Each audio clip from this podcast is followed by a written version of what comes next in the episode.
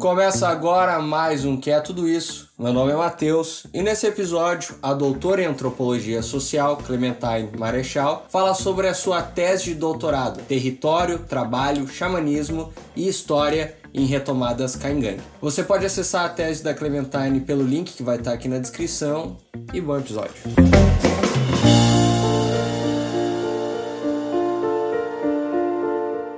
Então seja bem-vinda, Clementine. E para a gente começar a conversa, eu queria que tu fizesse uma caracterização inicial dos Kaingang, falar um pouco da, da história deles, quem eles são, quem é esse povo, em que regiões, que regiões eles habitam aqui do Brasil. É, bom dia a todas e a todos. Muito obrigada pelo convite, Matheus. Então, bom, para falar um pouco do, dos Kaigang, eu posso dizer que é um povo que hoje tem mais de 40 mil pessoas né? Eles pertencem ao tronco linguístico macro-G. Na verdade, são é, foram identificados né, vários dialectos Kaigang, é, ao redor de cinco. Então, tem uma diversidade muito grande linguística, inclusive, desse povo. Né? Hoje em dia eles habitam né, as regiões sul do estado de São Paulo, Paraná, Santa Catarina, Rio Grande do Sul, e tradicionalmente eles habitavam né, as florestas de Araucária, na região do Planalto, na região de Serra. Né. Bom, hoje eles moram em, tanto em terras indígenas demarcadas pelo Estado brasileiro, como em, em aldeias, né, em reservas ou em retomadas, né, recuperações territoriais, que eu, que eu estudei no, no doutorado. Para falar um pouco da, da história, a gente precisa na verdade, o que eu particularmente estudei foi a, a parte da antropologia histórica, né? Tanto como eles mesmos enxergaram a sua história, como a parte da história oral, a parte da mitologia, etc. Como também a parte dos documentos, né? Costumo dizer que os Kaigang foram colonizados três vezes, né? Uma vez por por os portugueses e espanhóis, outra vez por os colonos italianos, alemãos e europeus na, a partir do início do século XX, e uma terceira vez por o Estado, né, com a época do, do Serviço de Proteção ao Índio, que implementou como uma política totalitária na, na, nos territórios indígenas, né, na, nos postos indígenas, né. É, militarizando as aldeias, né, transformando muito o poder político e espiritual né, desse povo é, cooptando liderança, hum, configurando um novo sistema político que é, conlevou a muitas brigas né, internas. Eu acho que as pessoas que vão ouvir já estão acostumadas a ouvir na imprensa que tem muita briga entre os Kaigang lá no interior do Rio Grande do Sul, né? lá em, em Nonoai, lá em Serrinha, etc.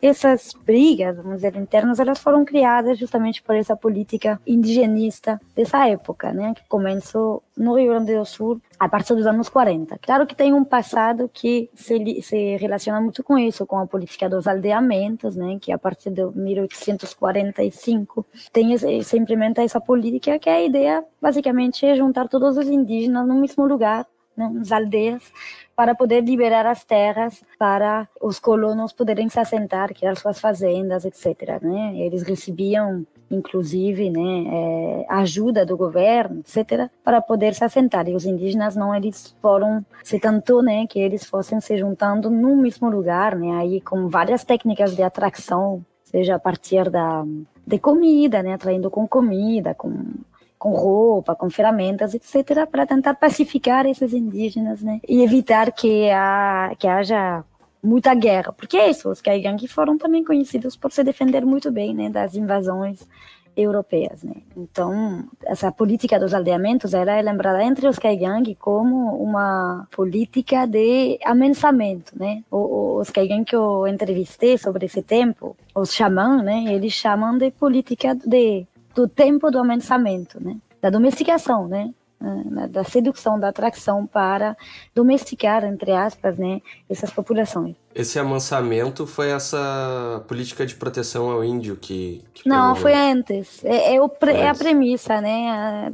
A partir do, da metade do século XIX até é, início do século XX, em durante a política do, do, do ECPI, tem essa, essa ideia, né? Serviço de proteção ao índio, mas é uma máscara para esconder todo um monte de atrocidades que aconteceram com os indígenas, né? Trabalho forçado, tortura, castigos, proibição da língua, porque você tem também toda uma política de eh, brasilização. Esse CPI foi na época da ditadura?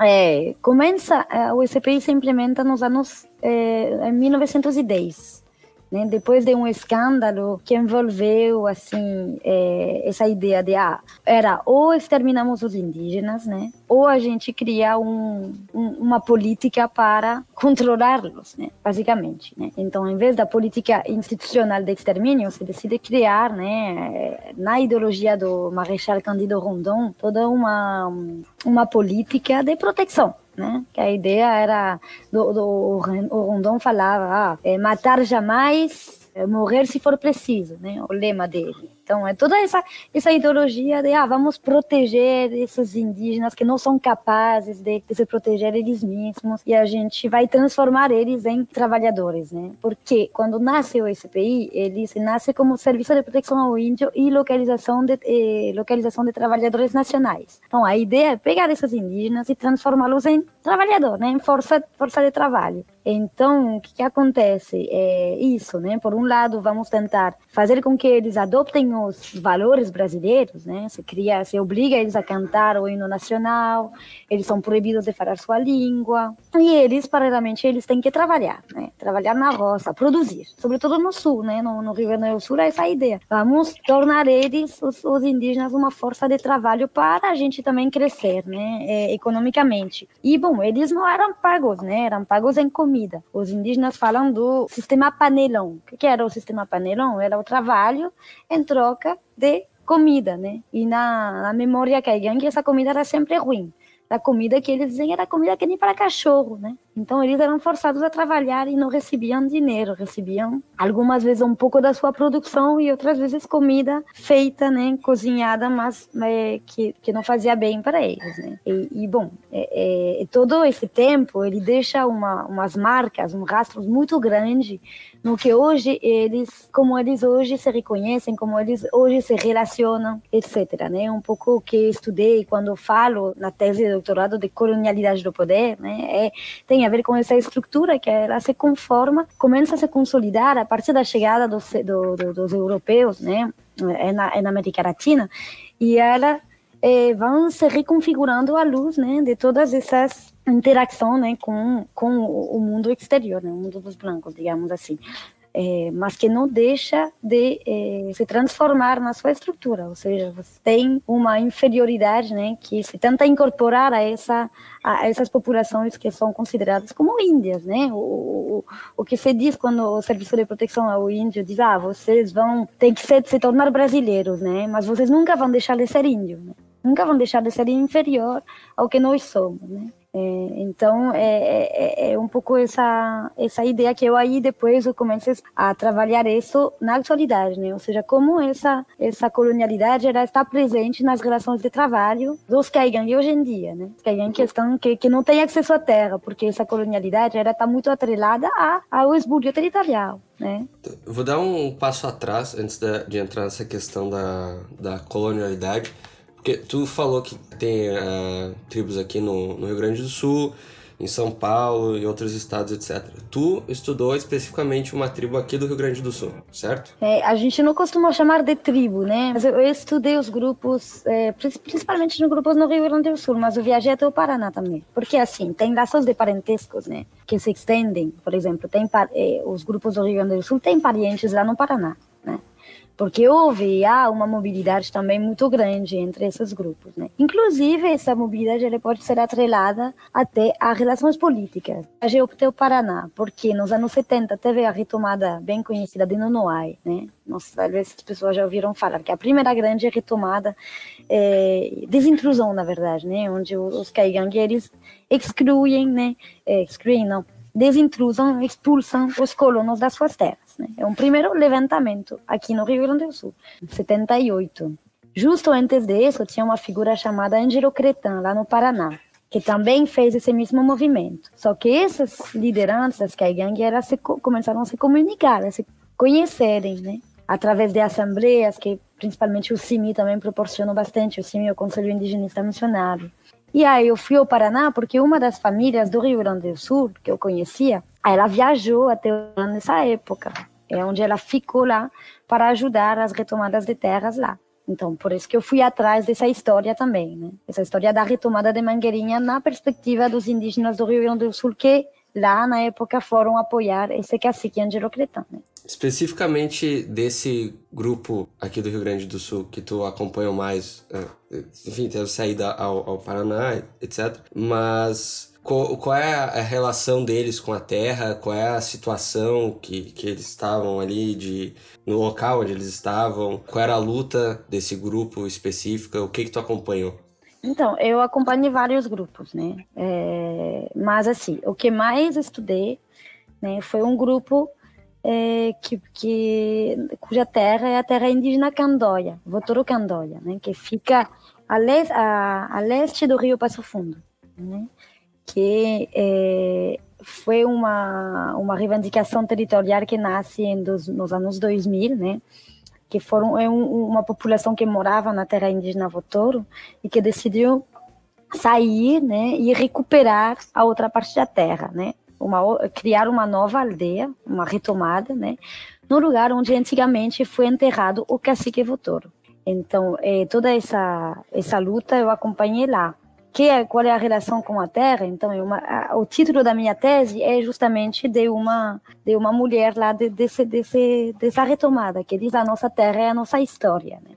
Então, boa parte da minha tese foi um pouco reconstruir, reconstituir, né, a história desse território, né, tanto a partir da memória dos Kaigang, como também a partir do apagamento dessa história por parte dos colonos que hoje habitam lá, né porque há um, umas técnicas de apagamento da história através da destruição do território. Né? Quando os colonos lá cortam as araucárias, que as, as araucárias são a árvore sagrada dos Caigangue, há uma vontade, né, um desejo de destruir, né, a pertença do povo caigangue a esse território, né. Eu digo isso, mas também essa destruição ela passa por documentos, né. Na prefeitura, por exemplo, se você olha o histórico da prefeitura de, de Faxinarzinho, né, que é o, o município onde eu, eu, estudei, eles apagaram totalmente a história do, do, dos indígenas. Há um, um desejo de apagar essa história. Ao mesmo tempo em que, por exemplo, eles reivindicam as, a, os próprios é, habitantes de lá, né, os próprios colonos, reivindicam o Votoro como a região deles, sabendo que o Votoro é o nome do cacique Caigangue, né? Isso todo mundo sabe. É muito forte essa ideia, né, de, de destruir o território para evitar que os Caigangue possam se reproduzir, né, socialmente, fisicamente no território. Há, por exemplo, né, colonos que vão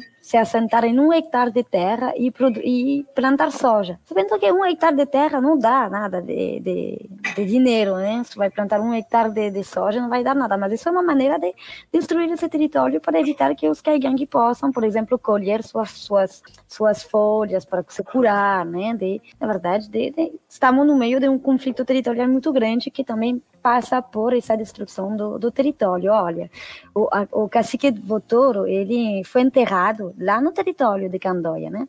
Que não é reconhecido por la FUNAI, não é reconhecido pelo Estado brasileiro, né? Já foi feito um relatório antropológico, mas ainda não está tá nessa fase transitória, né? Ainda não foi demarcada a terra. E, e, e o cacique Votoro, então a tumba do cacique Votoro, ela está debaixo de uma casa de um colono. Não tem nenhuma marca que lembre é, esse cacique, que foi um grande cacique, que inclusive foi xamã, enfim, foi, foi uma pessoa que para os Kaiyang é muito importante. Então é muito triste de tu ver chegar lá e ver, não tem nenhuma é, lembrança desse cacique, tem uma casa, bom, a lembrança é a casa de um colono por cima, né? E tu acompanhou esse conflito durante a tua tese? Olha, eu cheguei, cheguei lá no, comecei a trabalhar lá em Candoia quando houve um conflito muito grande, por isso que eu fui lá, porque em 2014 2014, houve, eles começaram a reivindicar né, a demarcação das suas terras, porque o ministro da Justiça, na época, tinha prometido que eles iam passar, fazer uma visita lá né, para ver os encaminhamentos sobre a demarcação da terra. Só que prometeu ir, não foi, marcou uma outra data, não foi, marcou outra data, não foi, isso três vezes, né? Aí depois eles começaram a bloquear a estrada, né, fazer um bloqueio, um protesto na estrada, que muito, muitos povos indígenas fazem isso, né? Fazer, fizeram uma barricada lá e é, um caminhão de, de ração, né, de, de, ração passou lá e quis furar o bloqueio, né? E houve conflito muito violento de parte dos, dos colonos, né, que sequestraram uma, uma adolescente, apontaram uma arma da cabeça deles, etc, etc. Enfim, houve conflito e, e depois teve dois mortos, né? Os dois colonos acabaram mortos. Então houve uma perseguição e ainda há muito grande os Kaigang, que foram, é, bom, primeiro foram presos numa armadilha, né, que a FUNAI fez contra eles, né, prometeu uma reunião de conciliação, mas levaram os, as lideranças presas, né, passaram um mês e meio presos lá em encharqueadas e ainda é, eles estão, vários deles estão enfrentando um processo, né. Enquanto, bom, é, a violência ela vem primeiro, né, é, de parte desses, desses invasores, né, porque o território é território indígena, né, o que os Kaigang estavam justamente reivindicando, esses direitos eles estão assegurados na, na Constituição Federal.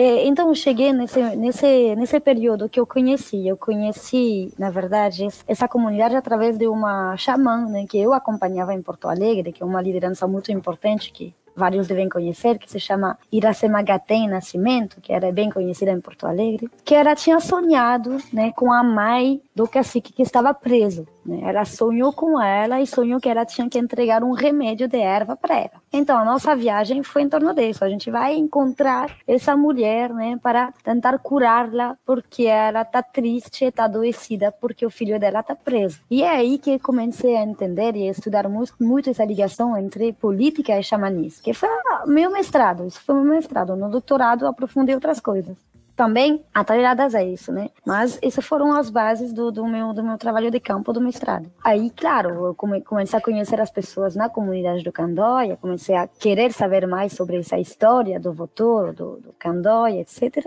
E, e, bom, acompanhei um pouco essa, é, essa luta deles lá, que ainda estão esperando, né, a demarcação das suas terras. Esse conflito permanece, então, esse estado de. Bom, agora está um pouco mais tranquilo, vamos dizer, né? As relações, porque essas relações elas nunca são tudo nada, né? Uhum. Os Kaiyang, tu tem isso, eles vivem lá faz muitos anos, né? Que convivem com pequenos agricultores ou com fazendeiros, né?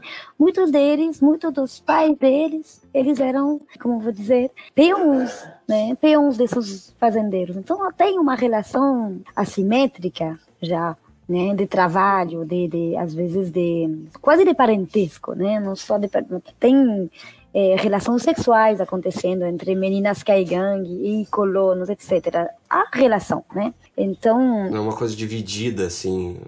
É, às vezes são, são, são muito conflituosas, mas ao mesmo tempo há relação de troca. Né? Uhum. É, assimétrica totalmente, mas a, a comunicação. Né?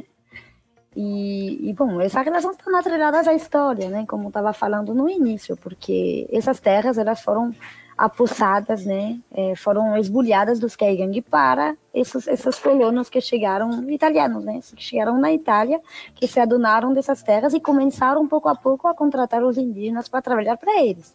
Os indígenas se viram é, despossuídos dos seus meios de produção, né, na, terra, e tendo que trabalhar por outros, né. E hoje ainda é assim. Hoje ainda os Kaigang têm que trabalhar para os fazendeiros, né. Então, essa relação ela é estruturada é, a partir dessa relação colonial e ela permanece até hoje, apesar dos direitos todos reconhecidos pela Constituição brasileira. Né? Sim. Tu citou mais uma vez a, a, essa a importância do xamanismo, né? da, de como eles tinham a, a araucária, que era a árvore sagrada, e que aquilo representava que o território, a região, era dos Kaigang e tudo mais. Poderia falar um pouco mais da, dessa mitologia Kaigang, como isso está atrelado a, a essa luta e essa busca para essa retomada das terras e tal? Então, eu não, não estudei eh, nem o xamanismo nem a, nem a, mitologia da mesma forma que outros antropólogos estudam isso. Eu tentei ter uma pegada muito mais de analisar a cosmologia, a mitologia, a partir de uma perspectiva mais dinâmica, né? no sentido de entender justamente essas, essas articulações entre mitologia e política, entre cosmologia, entre xamanismo e, e a política, como por exemplo, né, a mitologia era era utilizada por os Kaigang, né, as narrativas míticas, né, que é um registro, né, é um registro diferente. Para falar de história, mas como era um elemento mobilizador, né, para transformar a realidade. Então é muito diferente de uma perspectiva é, de Vistrociana, por exemplo, né? É um pouco o contrário. Eu pego as narrativas míticas dos Kaigang, de algumas delas, e eu tento entender como elas são elementos mobilizadores para transformar a realidade. É, e como elas se conectam com a realidade que eles estão vivendo. Por exemplo, vamos pegar a narrativa mítica da primeira cuia, né, a primeira xamã Kaigang, né, que é um, uma narrativa que foi me relatado por Iracema. Era explica, conta né, é, a, o nascimento do xamanismo a partir de uma de uma mulher, né, que nasce de uma árvore. Aí na tese tem um, um, desenho, né, que, que ela fez, né, que, que uma sobrinha dela fez, contando um pouco isso. Bom, essa narrativa ela também conta, né, a importância das mulheres do levante das mulheres indígenas, né. Basicamente é, é isso que o que traz sabe? Então, a, a, minha pegada com a mitologia é muito mais tentar ver como se mobilizam esse tipo de registro para que Kaigangue se comunicarem entre eles e para o mundo fora para tentar transformar a realidade. Né? E em relação ao vínculo do xamanismo com a política, é algo que não só eu né, trago. Né? Tem muitos outros autores, antropólogos, que estudam as recuperações territoriais, né, as retomadas, que vieram a importância né, do, dos, do xamanismo, da, da presença do, do, do, xamã, no caso, nesses momentos de, de recuperação e nos projetos futuros, né, como um elemento motor né, da ação política. Posso citar a Daniela Alarcón, posso citar o Tônico Benítez, que Tônico Benítez é Guarani, né, que vai trazer muito isso. Enfim, tem muitos autores que apontam para isso. Por quê? Por exemplo, né, é, a, a, eu estudei, eu trabalhei muito com uma retomada que é a retomada de Canela, com Yumbag, né, que é na Frona, na Floresta Nacional de Canela, que foi mais ou menos o, último lugar onde mais é, trabalhei. Aí foram os antepassados dos Kaigang que chamaram os Kaigang para retornar lá. O povo que foi massacrado, né, os espíritos eles moram lá no território, chamaram os Kaigang para retornar, mas chamaram os Kaigang através dos Kuyá, né? Foram os Kuya que ouviram, né? Os Kuya são os xamã que ouviram os, os, os gritos dos Kaigang para chamar, né? O, os Kaigang para retornar na terra.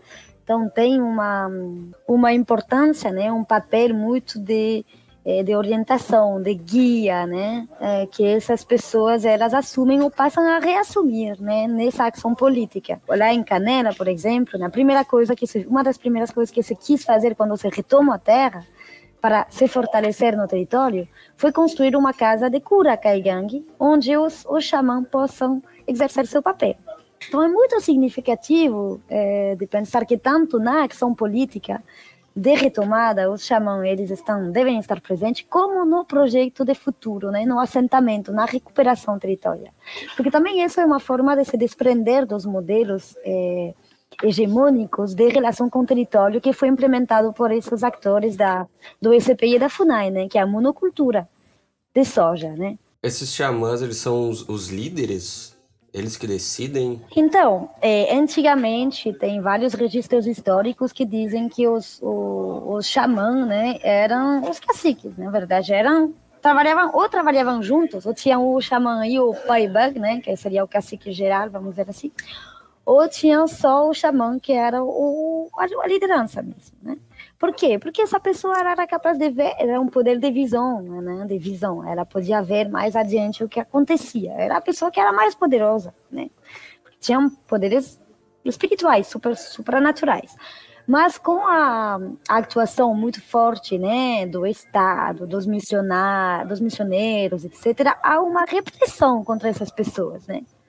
Porque, obviamente, chegam. Eh, o pensamento ocidental não entende isso e nem quer, e é perigoso para eles. Então, tem uma repressão muito grande. E traz dessa repressão tem também uma incorporação de que isso não deve se fazer. Né? Uma repressão interna, uma autorrepressão de parte dos próprios Kaigang, dizendo: ah, essas, esses saberes tradicionais, eles não valem. Né? Tanto a, a, questão xamânica, do poder de visão que eu falava, né? como também de cura, né? Não acreditamos mais nos saberes dos nossos ancestrais. A gente vai foram conduzidos mais para o poder biomédico, né, o posto de saúde, etc, etc, né. Então, foi diminuindo esse poder do, do xamã e hoje, nesse mesmo levantamento de recuperação pela terra, o xamã também retorna. Isso que é muito interessante. É interessante essa última fala, porque uma outra coisa que tu tinha falado é que a terra está muito relacionada à, história, né? Então, essa retomada da terra também é uma, uma espécie de retomada da história do próprio povo, como eles enxergam essas retomadas. Ah, sim, porque quando você faz, quando eles fazem, né, no caso, uma retomada territorial, uma, uma recuperação territorial, eles passam a pesquisar sua história.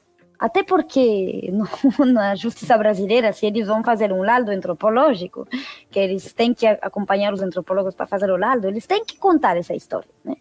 Então, é uma forma de se reapropriar, né, dos elementos passados e de eh, reconstruir, né, digamos assim, o seu território em base a todos esses elementos históricos, tanto a violência territorial como também, né, o como era no tempo antigo, essas vivências com, com o território. E o que, que se busca projetar e construir nesse território que está sendo recuperado, né?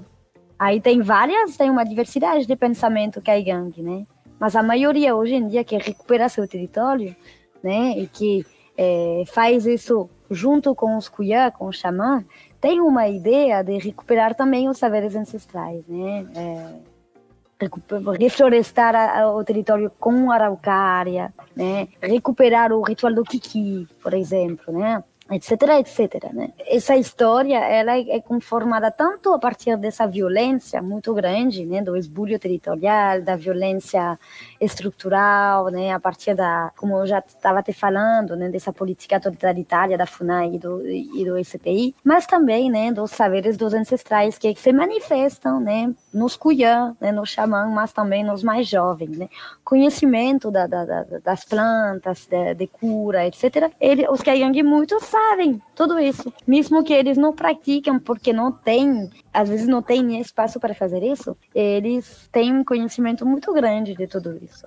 Indo para outra questão, assim, essas Tu, tu, falou das questões de, de relação, relações de colonidade, né? Que o, do colono como é, empregando o, o índio e essa dinâmica de hierarquizada. E tu falou que isso ainda está presente. O, tu acha que o Estado ainda, mesmo, tu falou que a FUNAI é totalitário e tal, mas tu acha que o Estado ainda ele auxilia a manter essas relações de colonialidade? Como tu enxerga isso? Com certeza, né? O Estado é uma máquina de moer gente, né? Principalmente os, os povos indígenas, né?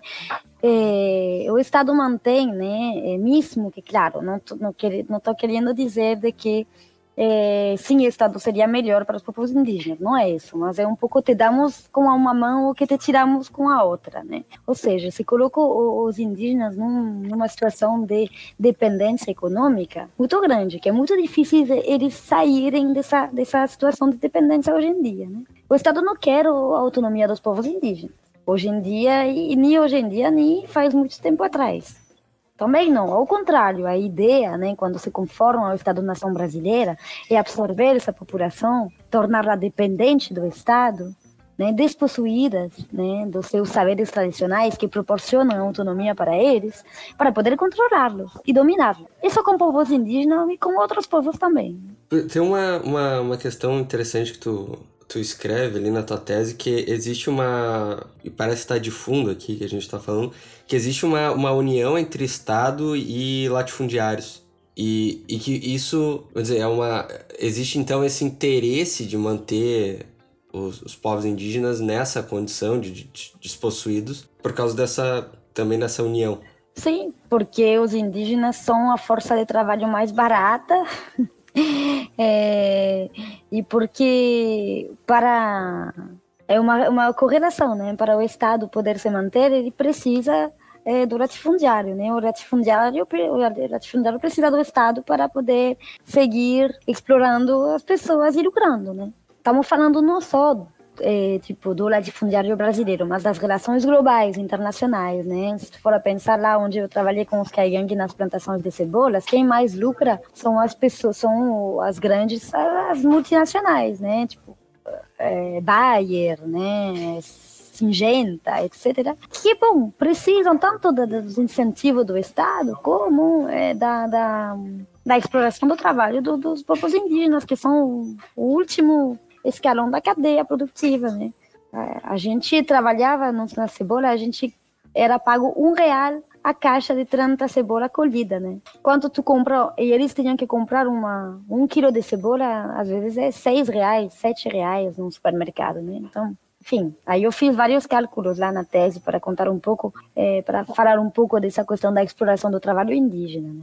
E das condições muito precárias de trabalho também. Então, é um, é um problema econômico, né? O, o, que vem na mídia parece que é uma questão social, mas tem um, é um, tem um problema econômico aí.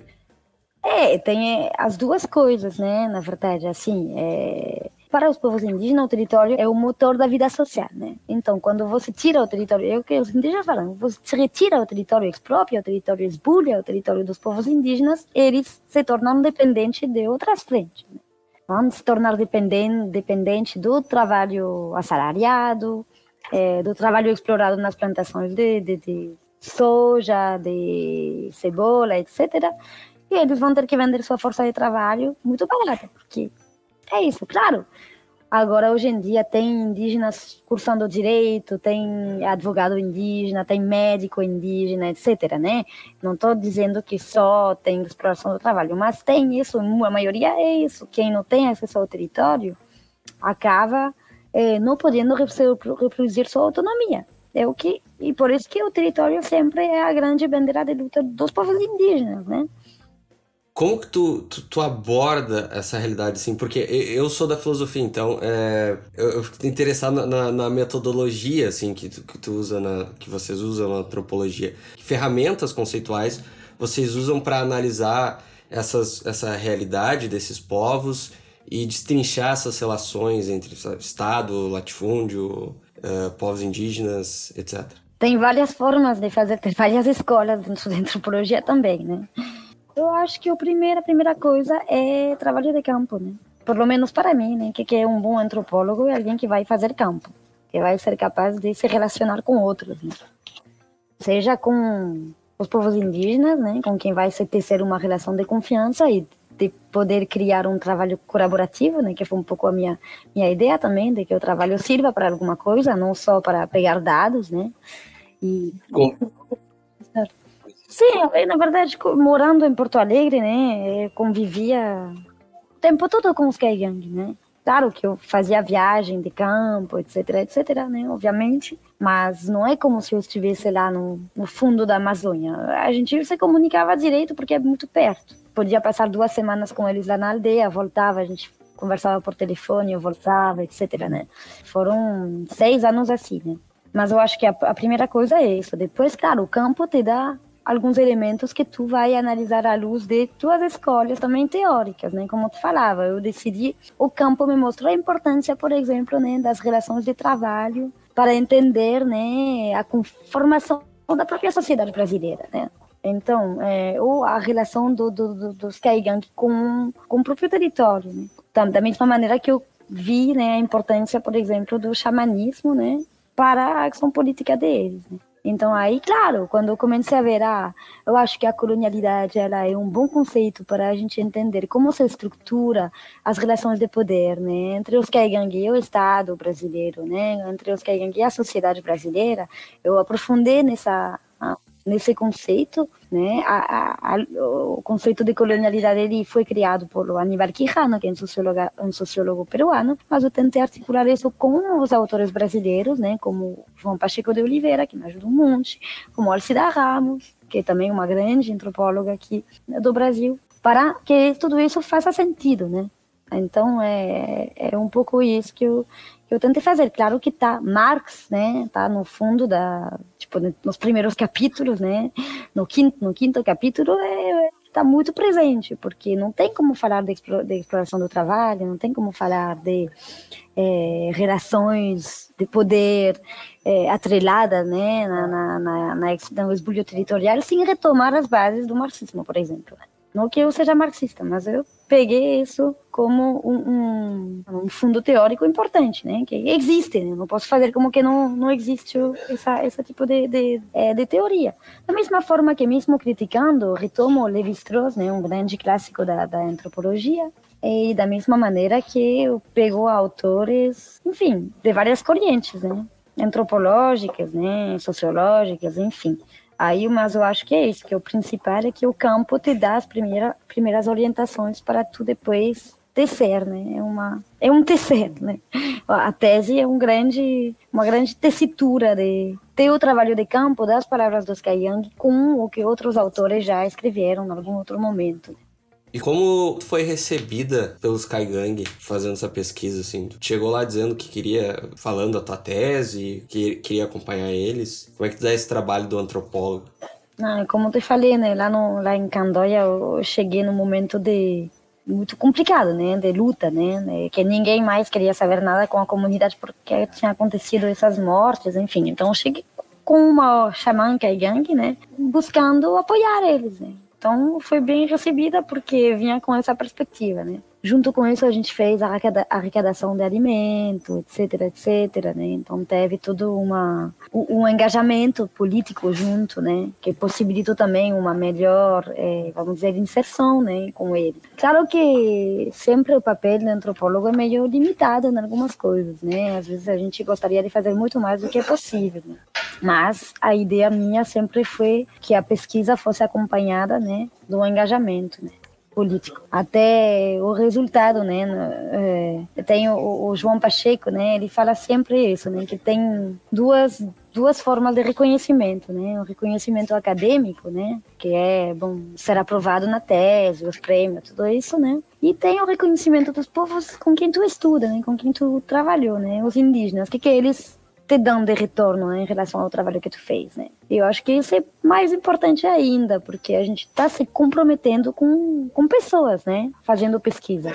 E, e dói muito, né? Quando você faz pesquisa e você some e nunca mais se dá notícia, né? Eles se sentem utilizados, né? que acontece às vezes porque a vida te, te, te leva para outros caminhos, né? Hoje, por exemplo, eu estou em Belém do Pará, né? Mas eu tento manter esses contatos com eles da forma mais é, próxima possível, apesar de estar longe. Né? Mas eu acho que é isso, que não perder de vista que a gente está criando relação com pessoas, né? Não são objetos. Acho que a antropologia já superou um pouco isso, né? Mas ainda é bom lembrar. Enfim, convivendo com, com os Kaigang, o que que tu que, que tu absorveu da cultura deles e da, enfim, da, da mitologia? O que que tu achou interessante e integrou, talvez, no teu cotidiano ou na tua visão de mundo também? Então, tem uma coisa que, bem que tu falou agora, porque eu esqueci de falar, né? Uma coisa importante, que aí se os Kaigang me ouvem depois vão me xingar. Que eu não falei dessa ideia de complementariedade muito grande entre é, que perpassa né, a, a cosmologia Kaigang, que atravessa a era, né, que quando os Kaigang é um grupo, né, que falei ligado ao, ao, tronco, ao tronco linguístico G, né, esses, esses grupos eles costumam ser, eh, vamos dizer assim, divididos em, em mitades cosmológicas, né, como chamam os antropólogos. Os Kaigang chamam de marcas, né, a marca redonda que é ligada ao canheiro Crê, né, que é ligada à Lua, e as marcas compridas, né, o traço que é ligado ao Sol, que é a marca Kame, né, para os Kaigang, né, que é a mitade cosmológica Kame. Que tudo isso está muito vinculado com eh, a mitologia também, mas não vou entrar em detalhe aí. Tem muitas obras especificamente sobre isso que aí as pessoas podem podem buscar, né? Mas assim, é, como que eles vivem essa essa complementariedade, né? Que é essa essa ideia do, do, do, do princípio do equilíbrio, né? Que eu como eu interpretei, né? Que por um lado, por exemplo, né? Tu não pode casar com uma pessoa que tem a mesma idade que tu. Né? Tu não pode casar com, se eu sou camé, não posso casar com uma pessoa camé. Né? Na liderança também, né? No, no, na estrutura política tradicional, vamos dizer assim, ou nessas que se busca reconstruir, reconstruir nos processos de retomadas, se busca equilíbrio sempre entre os diferentes, né?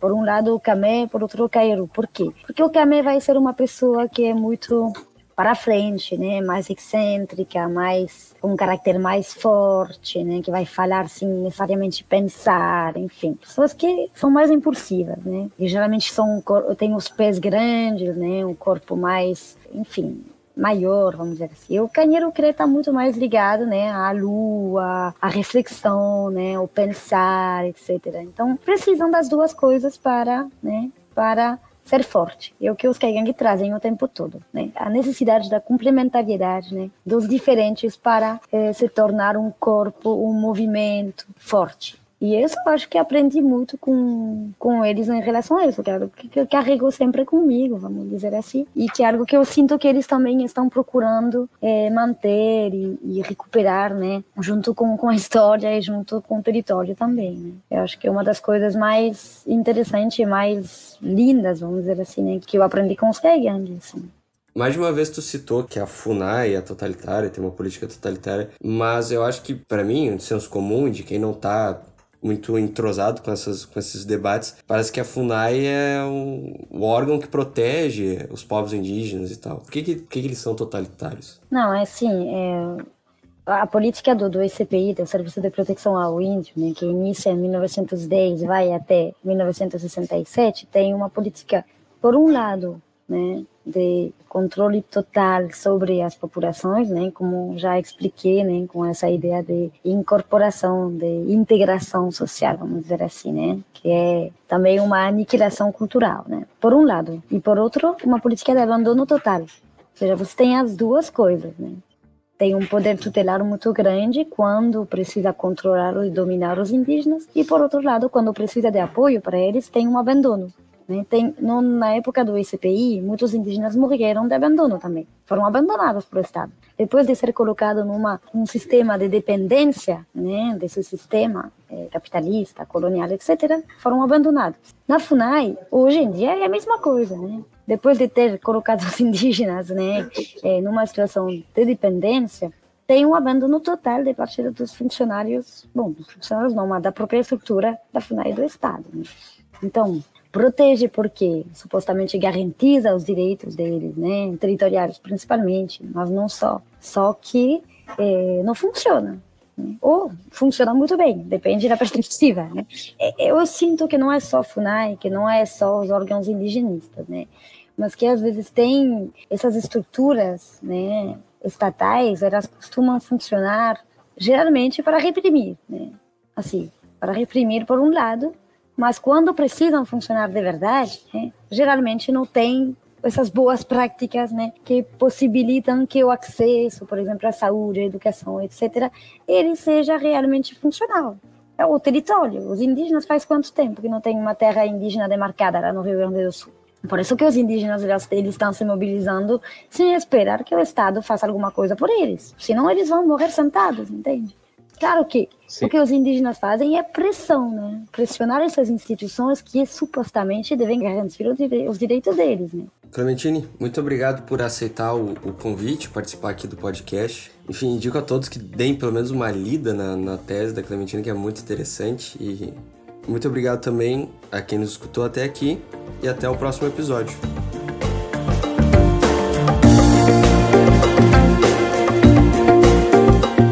Esse episódio foi editado por Joe Prats. Contato em arroba Joe Prats.